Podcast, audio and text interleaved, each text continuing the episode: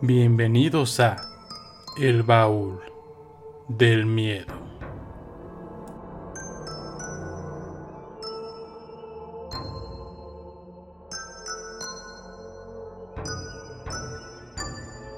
Recuerden que pueden seguirnos en todas nuestras plataformas. Estamos en Facebook como El Baúl del Miedo y en YouTube como El Baúl del Miedo Investigación Paranormal. También tenemos un correo de contacto que es el baúl del miedo investigación gmail.com en donde ustedes pueden mandarnos sus anécdotas, fotos o cualquier cosa que quieran que pasemos aquí en el baúl del miedo.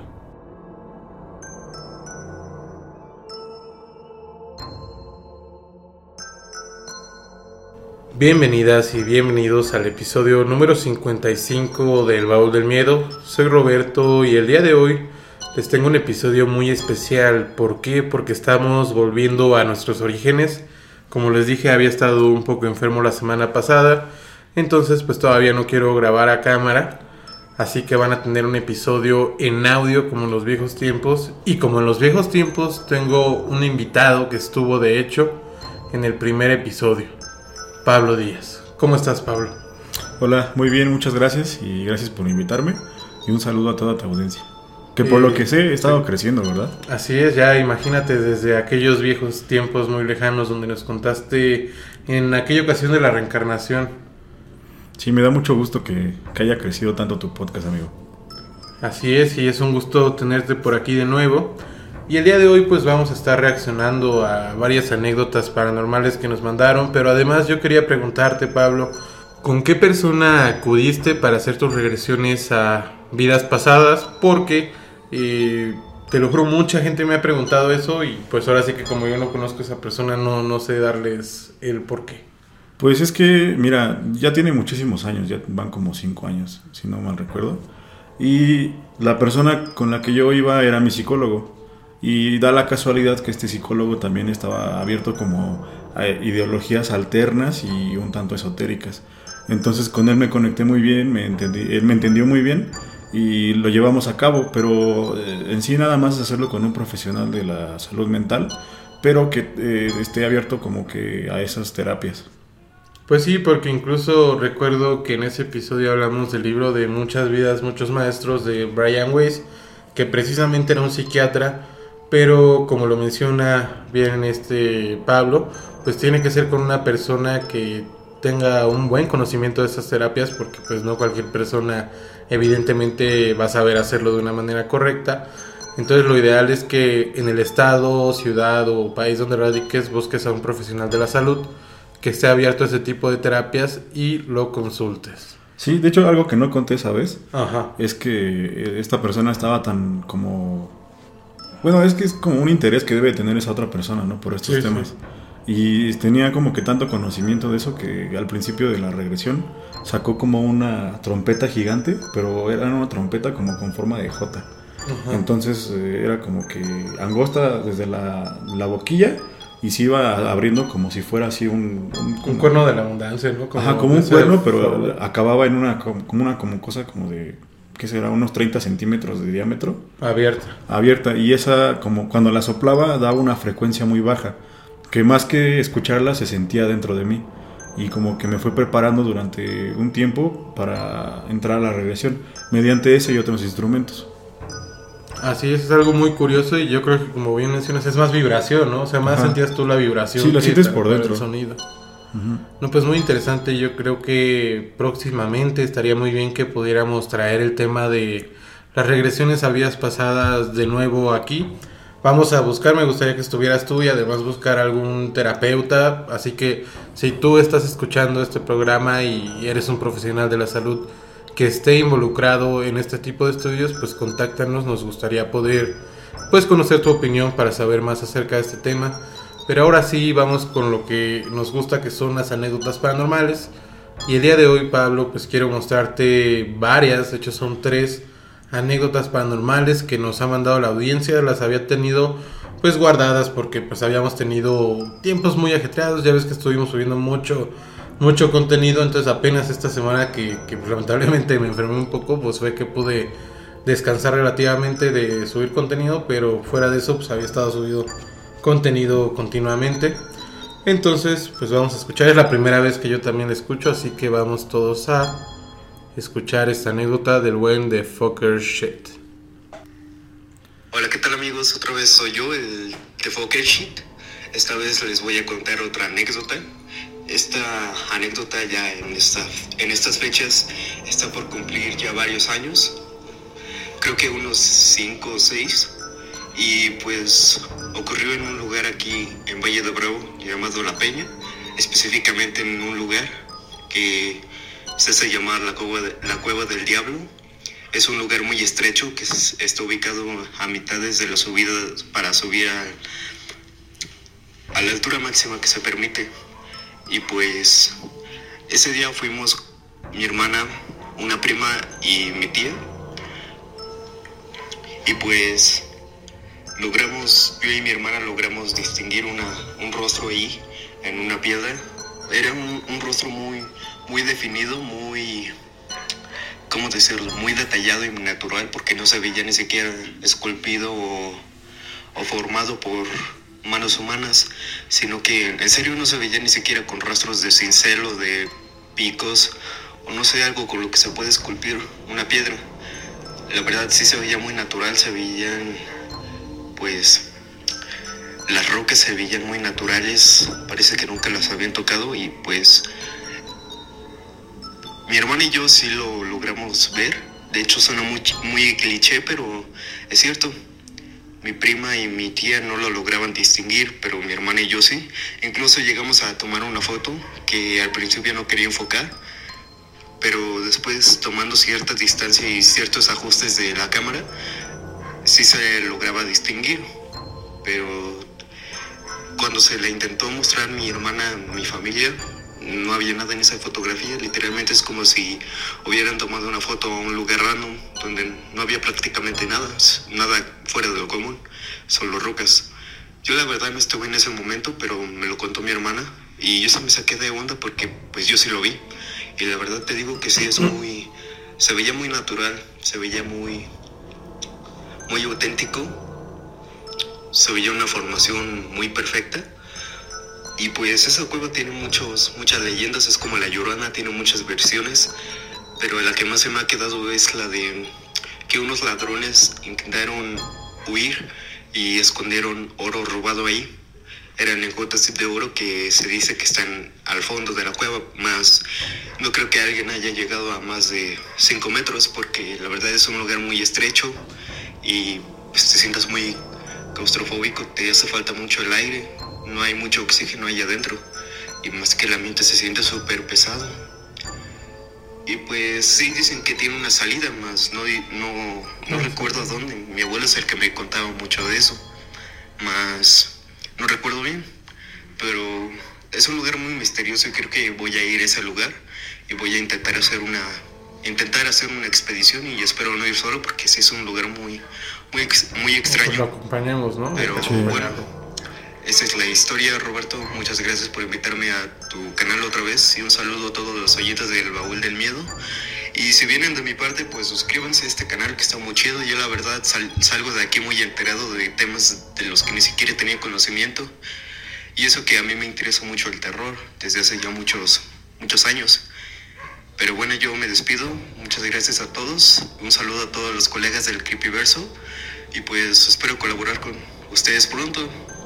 Nos vemos. ¿Qué te pareció esta historia, Pablo? Yo creo que es algo que suele pasar, ¿no? Incluso en la región de Tula. No sé si ya te he contado la historia del Cerro del Jicuco. No. Pues esta historia me recuerda mucho precisamente a las que nos compartió el buen Tefoker Shit, que le agradezco pues las grandes palabras y claro que como siempre pronto estaremos colaborando ya que esté un poquito mejor, que les digo ya me siento un poquito mejor, eh, la verdad no quise grabar la semana pasada porque si no hubiera estado todo el tiempo como Lolita Yala y pues no queremos eso, eh, pero como te estaba diciendo, tiene una conexión con esta historia que ocurrió también allá en Tula. Se dice que este cerro, que se llama el Cerro del Jicuco, eh, cada cierta fecha, que de hecho está relacionada con los equinoccios y los solsticios, me parece que es el solsticio, cuando dice la leyenda que se abre una cueva dentro de, de esta montaña y se supone que, como bien mencionan, hay tesoros adentro, ¿no? La leyenda acá dice que tienes que entrar tú al revés, o sea, como tipo medusa, ya ves que no podías voltear a verla. Ah, de espaldas. Entonces tienes que entrar de espaldas porque si tú volteas, lo que va a pasar es que te quedas ahí atrapado. O sea, ahí no te haces piedra, pero te quedas atrapado hasta que se vuelva a abrir esa puerta y eso si alguien abre, ¿no? O sea, porque si se abre y no sabe salir, pues está cañón, ¿no? Pero también me recuerdo que un, un amigo allá de Michoacán me compartió una historia de un cerro que también es muy muy parecida.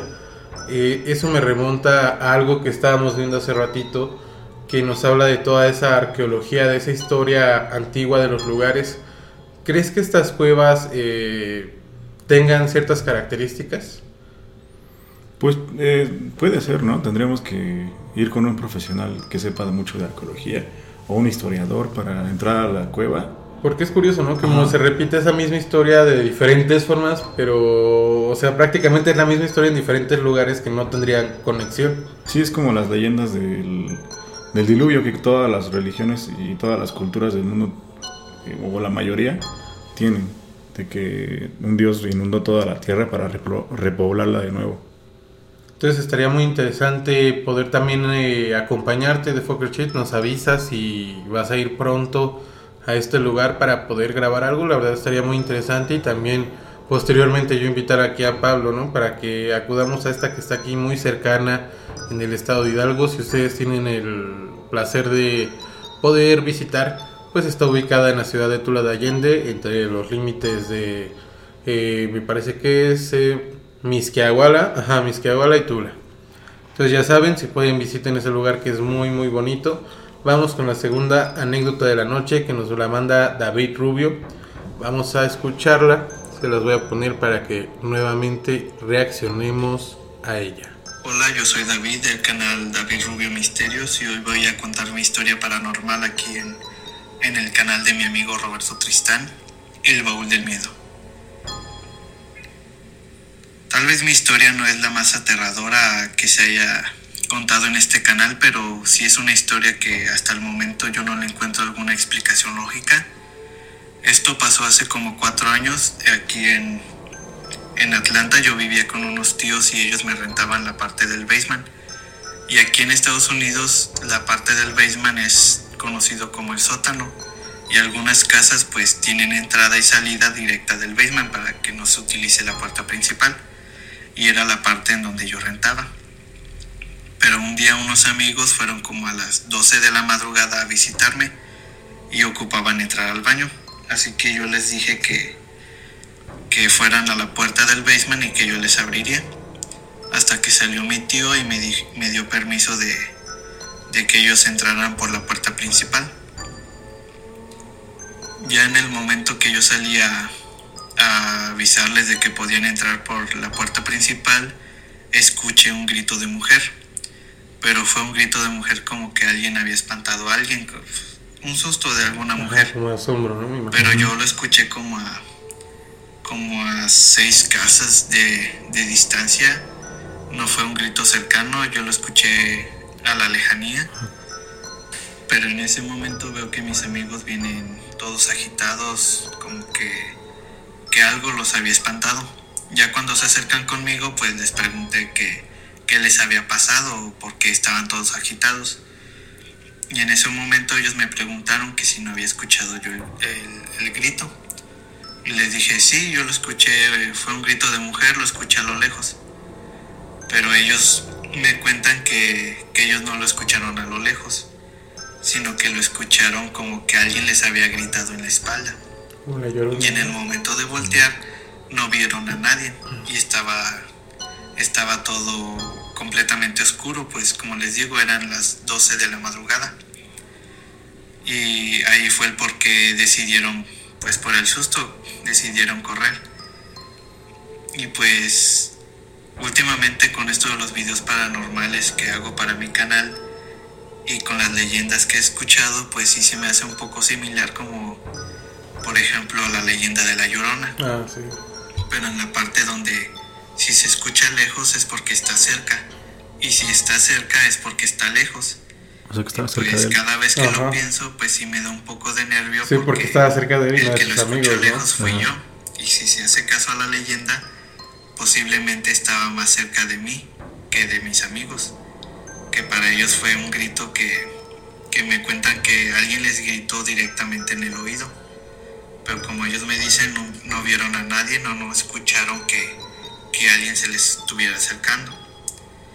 Y pues esta, esta es mi historia, tal vez como les dije no es la más aterradora, pero, pero sí es una a la que todavía no le encontramos lógica cada vez que hablamos de ella y pues espero próximamente poder platicarles un poco más de algunas más historias que me han pasado y pues no me queda más que, que darle gracias a, a Roberto por su espacio aquí en su canal. Suscríbanse, denle like y compartan el video. Yo soy su amigo David y pues nos vemos hasta la próxima. ¿Qué te pareció, Pablo, esta historia? Pues realmente yo creo que todas las historias son importantes, no es como que alguna sea más o menos aterradora. Para mí, o sea, yo ahorita les comparto, ¿no? Yo creo que estos episodios hechos a la antigua me, me gustan bastante porque pues tú ejercitas mucho el oído, ¿no? O sea, yo ahorita que estaba escuchándolo con Pablo, me estaba imaginando, ¿no? De Sí. repente que estás aquí en la calle en la noche. Y les, se lo juro que sí me dio un poco de miedo cuando dijo que estaba justo atrás de sus amigos. Y cuando hicimos lo del razonamiento, precisamente de lo que habla de la leyenda, fue como que, ay caramba. Sí. De hecho me recordó una cosa que una vez me pasó y creo que no te la he contado. A ver, cuéntanos, Pablo. Estaba en casa de mis abuelos y la casa de mis abuelos es de dos pisos. Entonces la sala de televisión está en el segundo piso. Y yo estaba con mi hermano. Yo estaba dentro de una recámara y mi hermano estaba afuera en la sala viendo la televisión. Entonces yo estaba acostado boca abajo y como que con los brazos colgando, agarrando el teléfono y viendo hacia el teléfono. En eso empiezo a escuchar una, un llanto de una mujer, pero un llanto así de lamento, pero feo, o sea, triste, triste. No me dio no, miedo. no normal, ¿no? Ajá, pero fíjate que en ese momento no me dio miedo, nada más como que dije, ¿quién está Cámara. llorando? Ajá, pero era una, una voz como de una, un llanto como de una mujer joven y estaba así como que un super lamento, así un llanto con muchísima tristeza, pero lo raro es que nada más lo escuchaba en mi oído izquierdo. Y es de hecho hasta como que me daban cosquillitas en mi oído izquierdo y en el derecho no. escuchaba nada. Y volteé la cabeza hacia los lados, me levanté de la cama y seguía escuchándolo en mi oído izquierdo. Y le digo a mi hermano, oye, eh, gordo, a ver, baja la tele. Y ya bajó la tele, me dice, ¿qué? Le digo, ¿no escuchas? Me dice, no, no escucho nada. Le digo, está llorando una mujer. Y yo en todo ese tiempo lo seguía escuchando, pero nada más en mi oído izquierdo. Le digo, ¿no escuchas que está llorando una mujer? Me dice, no, no escucho nada. Y ya la tele tenía mute y no escuchaba él nada. Y yo nada más lo escuchaba en mi oído izquierdo. Y ya de repente el llanto cesó. Y ya no se habló del tema. ¿o sí? Ajá, pues no, no solo el tema. Mi hermano así como que lo dejó pasar. Me dijo, ah, qué, qué, qué loco. Pero no encuentro ninguna explicación porque en esa casa pues no ha muerto ninguna mujer. Ni hay nada como que extraño que haya pasado ahí. Ajá, no hay más ninguna que- leyenda. O sea, sí han pasado cosas, pero no ninguna que tenga que ver con llantos de mujeres. O con una mujer. Pues yo creo que sí es posible lo que se dice de ese fenómeno, ¿no? De nuevamente, imagina, y fue sin querer, ¿no? O sea, yo al principio le decía a Pablo que quería hablar precisamente de, de un tema que se me hizo interesante porque hay una serie que estamos viendo, ¿cómo se llama la serie que me recomendaste? Este, Está en Netflix, de hecho, para apocalipsis que- del- algo del apocalipsis. Es una serie reciente de un investigador, un periodista que habla acerca de pues descubrimientos históricos, arqueológicos que podrían cambiar totalmente pues la concepción de lo que tenemos ahorita, ¿no? Entonces él habla precisamente de que en muchas culturas, en muchos eh, monumentos a lo largo del mundo, pues existen ciertas historias y ciertos mitos muy similares. Él ya a lo mejor habla muy específicamente de las construcciones, ¿no? Y de ahí nos sabrás explicar, explícanos un poquito de esta de esta serie tú que ya la viste. Nada más para que la gente que le interese buscarla pues pueda verla. ¿Qué, qué fue lo que te gustó a ti? ¿Qué te envolvió? Si no me equivoco, se llama el apocalipsis de la antigüedad. Pero puede que, que- que me esté equivocando.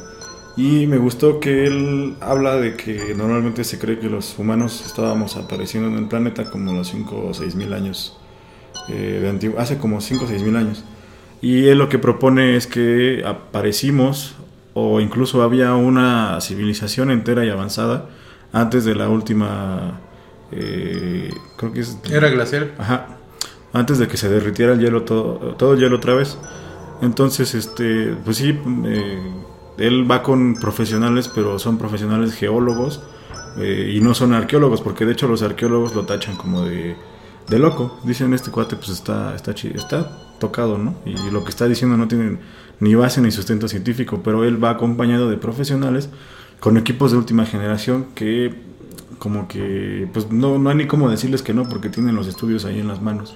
Ajá, sí es lo que se me hizo muy muy interesante porque no es solo a lo mejor sí en los 90s, 2000 la gente podría pensar eso, ¿no? Que solo era un loquito más del centro, pero realmente, por ejemplo, se mete realmente a estudiar eh, la huella de carbono de todas estas construcciones y lo interesante es que se descubre, por ejemplo, eh, no sé, ¿cuál fue de los templos los que has visto que a mí me gustó mucho el de Cholula? Se me hizo muy interesante todo lo que habló acerca de que había de que normalmente las pirámides se construyen arriba de pirámides, por lo tanto dentro de la pirámide de Cholula, que por cierto me parece que es la más grande, ¿no? O sea, no la más alta, es la construcción más grande a nivel mundial. Eh, entonces es muy interesante toda esa cuestión que de hecho va muy acorde también con mm, pues cierto conocimiento, ¿no? Que se brinda dentro de la masonería, que es toda la, la parte de los templos es muy, muy interesante ese tema. De hecho, cuando estábamos viendo, creo que el primer capítulo habla de un sitio arqueológico que se llama Gudang Padang en Indonesia, o cerca de Indonesia. Y estábamos viendo como que es, se supone que son como piedras de prismas basálticos cortadas a metro, metro y medio, según el, la serie, ¿no? Y están acomodadas de cierta manera que es como en la cima de una montaña. Pero cuando, estaban, cuando estaban haciendo la reconstrucción por computadora, eh, nos dimos cuenta, Roberto y yo, de que tenía la forma de un templo, eh, de un templo masónico. Sí, precisamente que viene de la concepción del templo de Salomón, que pues ya ven que principalmente fue como el primer templo dedicado a Dios en la tierra.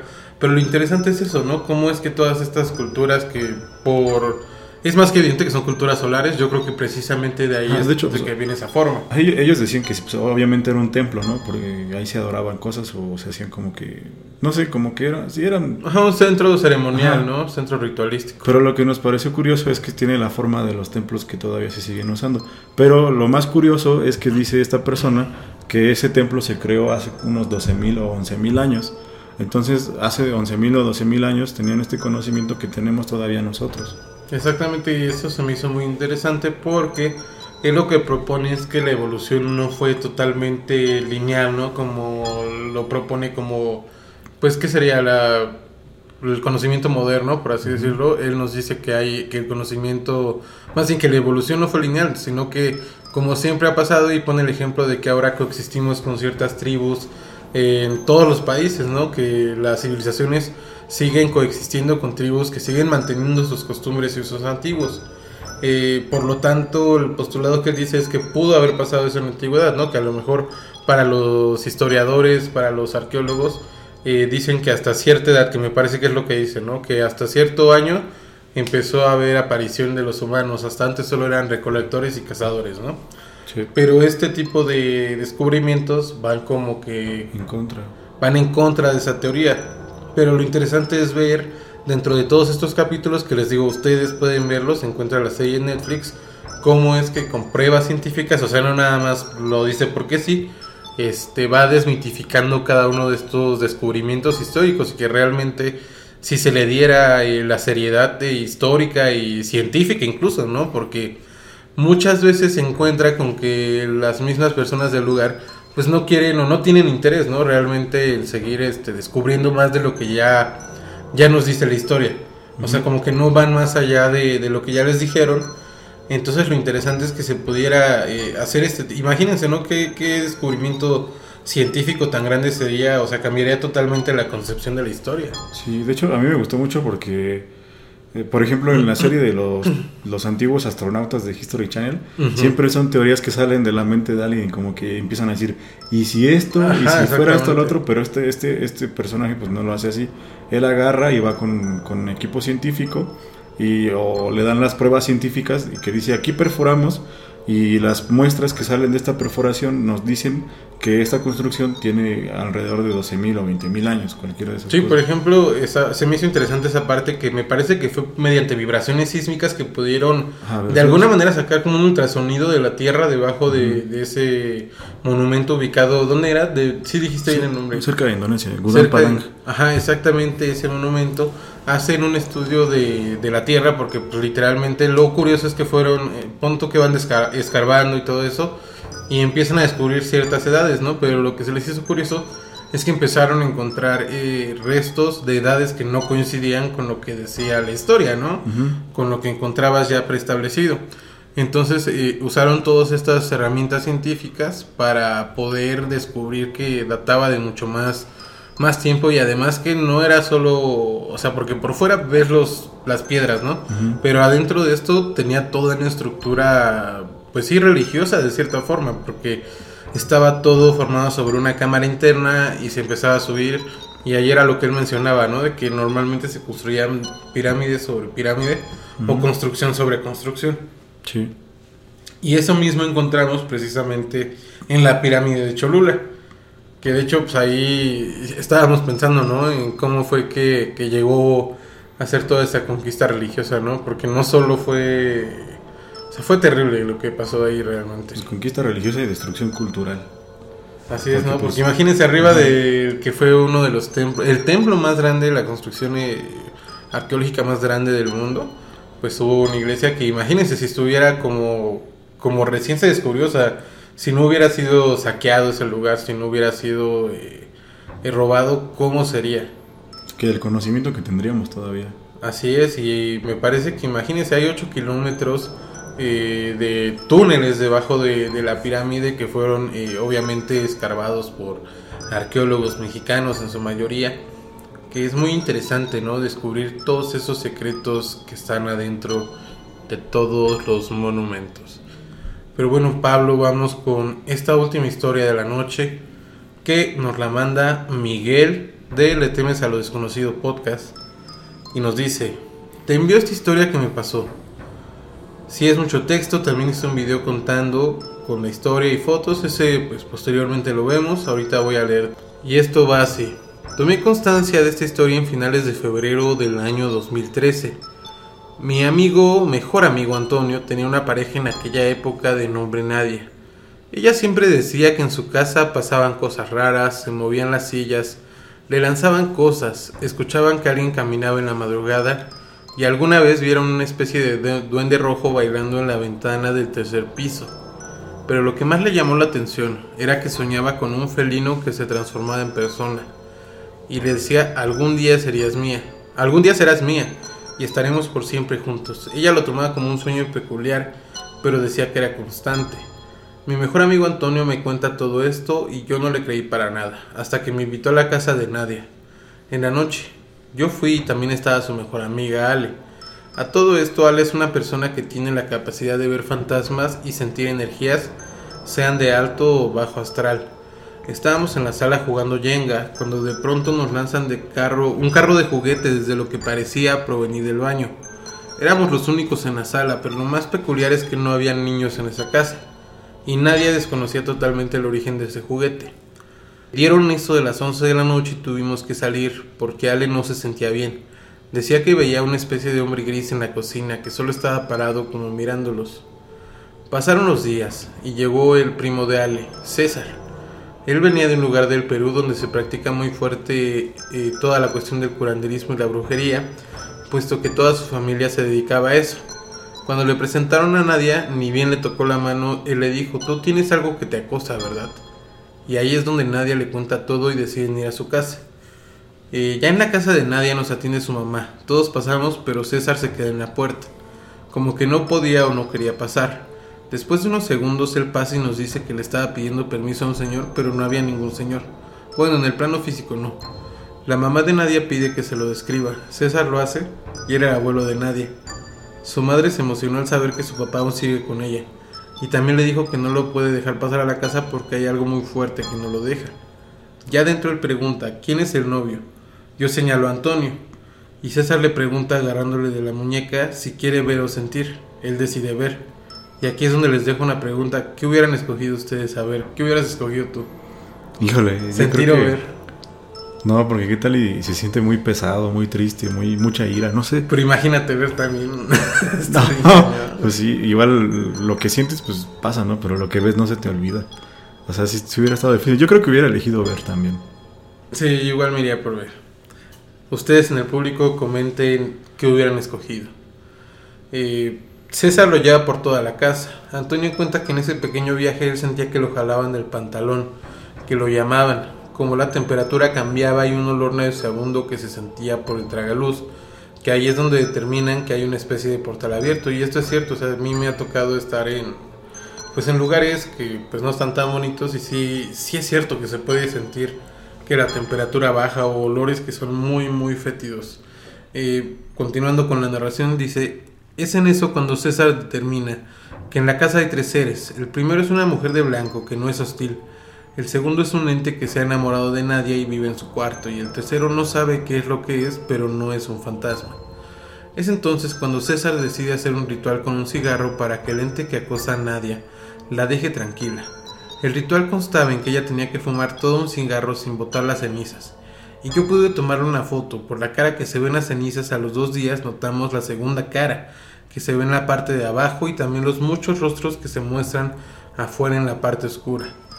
Te invito a que pauses el video. Bueno, estas eh, instrucciones nos las ponen porque como les comento hay un video que pues estaría muy interesante poder reaccionar.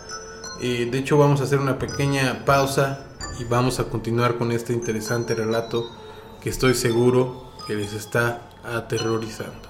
Recuerden que pueden seguirnos en todas nuestras plataformas. Estamos en Facebook como El Baúl del Miedo y en YouTube como El Baúl del Miedo Investigación Paranormal. También tenemos un correo de contacto que es el baúl del miedo investigación gmail.com en donde ustedes pueden mandarnos sus anécdotas, fotos o cualquier cosa que quieran que pasemos aquí en El Baúl del Miedo.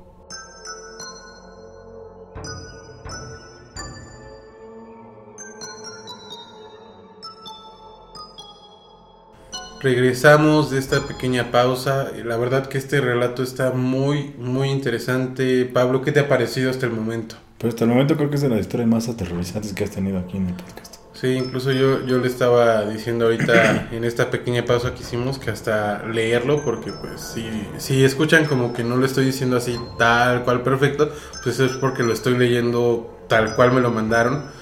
Continuamos. Es entonces cuando César decide hacer un ritual con un cigarro para que el ente que acosa a Nadia la deje tranquila. El ritual constaba en que ella tenía que fumar todo un cigarro sin botar las cenizas, y yo pude tomarle una foto por la cara que se ve.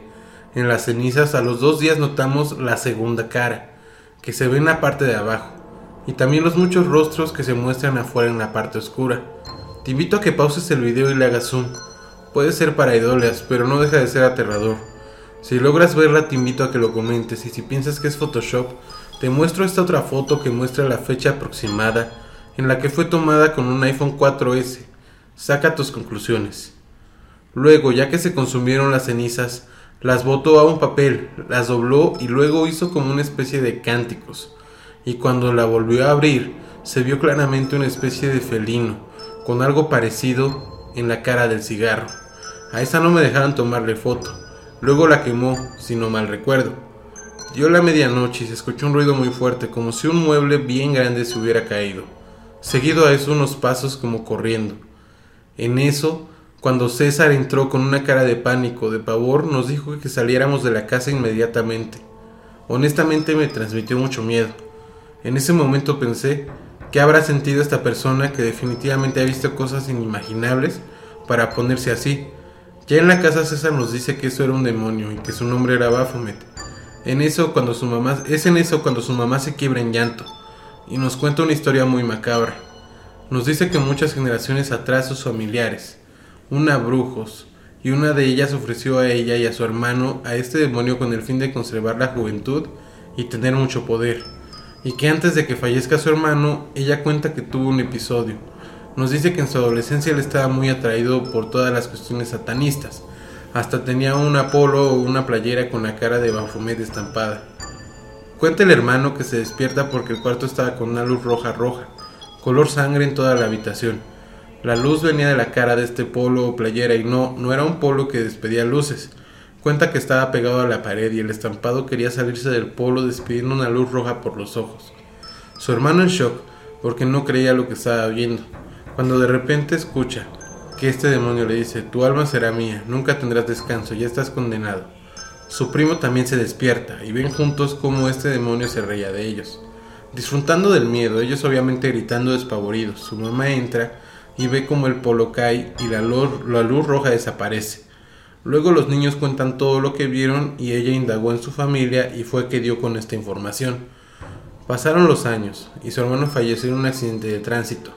Su mamá creyó que encomendándose a Dios ya no tendrían problemas, pero ahora estaba viendo cómo es que ese demonio quería cobrar la alma de su hija.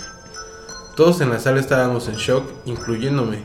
Es cuando César decide limpiar la casa y nos pidió a Antonio y a mí tomar fotos de toda la casa, de cada rincón. Ahí es cuando al día siguiente lo hacemos y Antonio toma una foto muy fuerte en la que cantamos a la mujer de blanco, duendes y además como una especie de silueta de demonios pequeños en el ropero del primo de Nadia. En una siguiente entrevista que él les cuente de primera mano qué vio y sintió esa noche. César tuvo que pedir la ayuda de su familia porque él no podía solo, y lo hicieron en el transcurso de varios días. En esos días su abuela, su mamá y Nadia dormían en un cuarto del primer piso. Ellas sentían cómo bailaban en el techo, tocaban su puerta y escuchaban risas en la sala. Hasta que por fin lograron limpiar la casa totalmente. Pero acá no termina la historia. Meses, años después me enteró que su primo fallece en un accidente de tránsito, justo como murió el hermano de Nadia.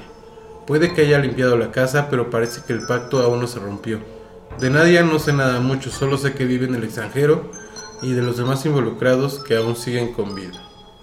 Wow. No, la verdad que esta historia ha sido, eh, pues sí, como bien comentas, de las más interesantes. De hecho, hasta a veces te ponen acá la piel de gallina, ¿no? El, el poder conocer este tipo de cuestiones. Dime, Pablo, ¿qué, qué piensas de esta historia? Honestamente, amigo, me acaba de dejar como sin palabras.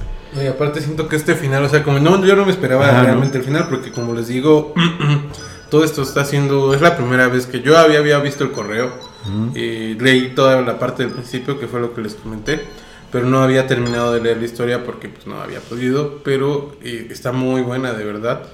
Y yo creo que sí puede pasar, incluso me recordó un poco a una película, ¿no? A la de Hereditary, que al final, no sé si la has visto, que descubren que como que su familia estaba relacionada con una secta. No. Una cuestión así, pero eh, el simple hecho, ¿no? De, de encontrar al final este origen, porque pues empezó a tener como muchas desgracias, pero ya con este final como que queda claro de dónde venía todo eso. Sí, por eso es importante no, no hacer como que pactos ni nada de esas cosas si no tienes ni el conocimiento ni idea de lo que te puede pasar. No, sí, porque a mí se me hizo, o sea, yo ahora sí que opinando ya, ya después de haber escuchado toda la historia. que tú sabes. Ajá, lo del ritual del cigarro a mí sinceramente se me hizo muy débil, ¿no? Como mi suposición es esta, ¿no? Que a lo mejor sí había un espíritu y, la cuestión del sueño yo siento que a lo mejor pudo haber sido un sucubo, ¿no? Mm. Porque ya ves que estos tipos de demonios atacan en el sueño y precisamente, obviamente es con personas del sexo opuesto, ¿no? A una mujer pues se le va a aparecer un hombre y a un hombre una mujer. Mm. Eh, pero por ahí se me hizo que iba porque ya ves que dijo que había una que no tenía forma como tal cual de un humano, ¿no? Sí. Que tenía forma de, ¿qué dijo? De felino, ¿no? No, el felino eran sus sueños. Pero por eso te digo, o sea, que precisamente a lo mejor este ente fuera un sucubo. No recuerdo si el término sucubo y cubo, como les digo, se refiere a hombre o mujer, pero pues ustedes entienden, ¿no? en general este tipo de demonios aparecen en sueños buscando, eh, pues sí, recrear un acto de reproducción con la persona a la que están acosando en sueños. Entonces yo por esa parte creo que quizás eso podría ser la explicación de esos sueños extraños y precisamente cuando empieza después a, hablar del descubrimiento de este tipo de demonios, que hay que recordar que precisamente igual Baphomet pues no es una figura que sea tal cual mala, ¿no? Eh, si hablamos de la que hizo Eliphas Levi, que es la concepción incluso que existe en la masonería, pues obviamente eh, no es nada malo, pero me imagino que en este caso a lo mejor pues se suelen confundir las personas y no saben evidentemente los nombres quizás de los demonios y pues como que a cualquier demonio le dicen ese nombre, ¿no? Pero bueno, aquí sería interesante incluso el poder, como bien nos comenta esta persona, pues hay video, hay fotos de toda esta cuestión. Entonces, pues muy pronto y pues espero que puedas estar Pablo, eh, aunque sea acompañándonos vía, vía Zoom, alguna cuestión para que puedas escuchar pues de viva voz, ¿no? E, esta historia muy interesante que, que de verdad no, no sé qué decirles amigos, me quedo impactado. Sí, estuvo bastante interesante y súper, súper terrorífica. Yo jamás me imaginé que el primo también se fuera a morir. Fue sí, porque ya hasta parecía cañitas. sí, o sea, yo pensé que se había arreglado todo y de repente, pum, se murió el primo igual. Sí, no, como que sí, ese desenlace sí estuvo muy, muy bueno, amigos. Pues espero que les haya. ¿Quién sabe qué habrán hecho esos chavos, no? O sea, quién sabe a qué figura le pactaron, güey. Sí, es lo que te digo, porque yo. Que bueno, al final de cuentas es la intención que tenga, ¿no? Más bien que quién sabe qué intención o qué fue lo que punto, hubo dentro. Punto que no fue Baphomet y que ellos vieron el arquetipo de Baphomet como alguna otra figura. Ah, porque puede, tú, que hasta fueron al mercado y compraron la primera figura que pensaron que era diabólica, ¿no? Pero lo que cuenta es la intención, ¿no? Y ese pacto que hicieron, ¿qué habrá sido que qué habrá sido lo que pidieron? Sí. Para que fuera tan tan largo ese pacto, porque me imagino igual que debió haber sido un pacto de sangre. Sí. Digo, por todo lo que las características que nos dijo, me imagino que fue un pacto de sangre. Sí, por todo los que lo que les pasó, pues sí estuvo bastante pues pues o sea, me dejo así como sin palabras, pero pues estuvo fuerte. Sí, no, y todavía esa, esa cuestión, ¿no? De cuando hace la pregunta, ¿qué hubieras preferido tú ver o sentir? Sí. Sí, es así, fue como que... A ver, transpórtate de nuevo a esa situación. Pon tú que, que puedes ver qué es lo que está pasando o sentir, ¿qué hubieras preferido? ¿Seguirías, ya que conociste toda la historia, ¿qué hubieras preferido? Yo creo que seguiría prefiriendo ver, porque si tú eliges sentir, le estás dando como que entrada a tu cuerpo y a tus emociones. Y en cambio, si lo ves, pues te va a dar miedo y todo, pero nada más lo estás viendo. No estás permitiendo que entre a, cambiar tus emociones. Pues realmente les digo nuevamente, quedamos impactados. La verdad, si tienen más historias así, pues ya saben que pueden enviarlas al correo. Por mi parte, yo creo que, que sería todo. ¿Algún mensaje, Pablo, que quieras dejarle a nuestra audiencia después de esta aterradora noche? Sí, que se suscriban a tu canal. Para, ah, que, sigan, para que sigan teniendo estas historias tan buenas que está compartiendo Roberto. Eh, pues muchas gracias a todas y a todos los que estén escuchando todavía hasta estos momentos del programa. Como bien les digo, pues no, no lo grabé en video porque aparte de que sigo medio enfermo, pues es una eh, solicitud expresa de nuestro querido Pablo Díaz para poder aparecer. Imagínense ya cuántos episodios, ya en el episodio 55, tardamos 54 episodios para que pudiera aparecer de nuevo Pablo Díaz. Pero creo que ha sido un buen episodio. Espero que ustedes igual lo hayan disfrutado. Y les deseo que tengan una excelente noche. Adiós. Bye.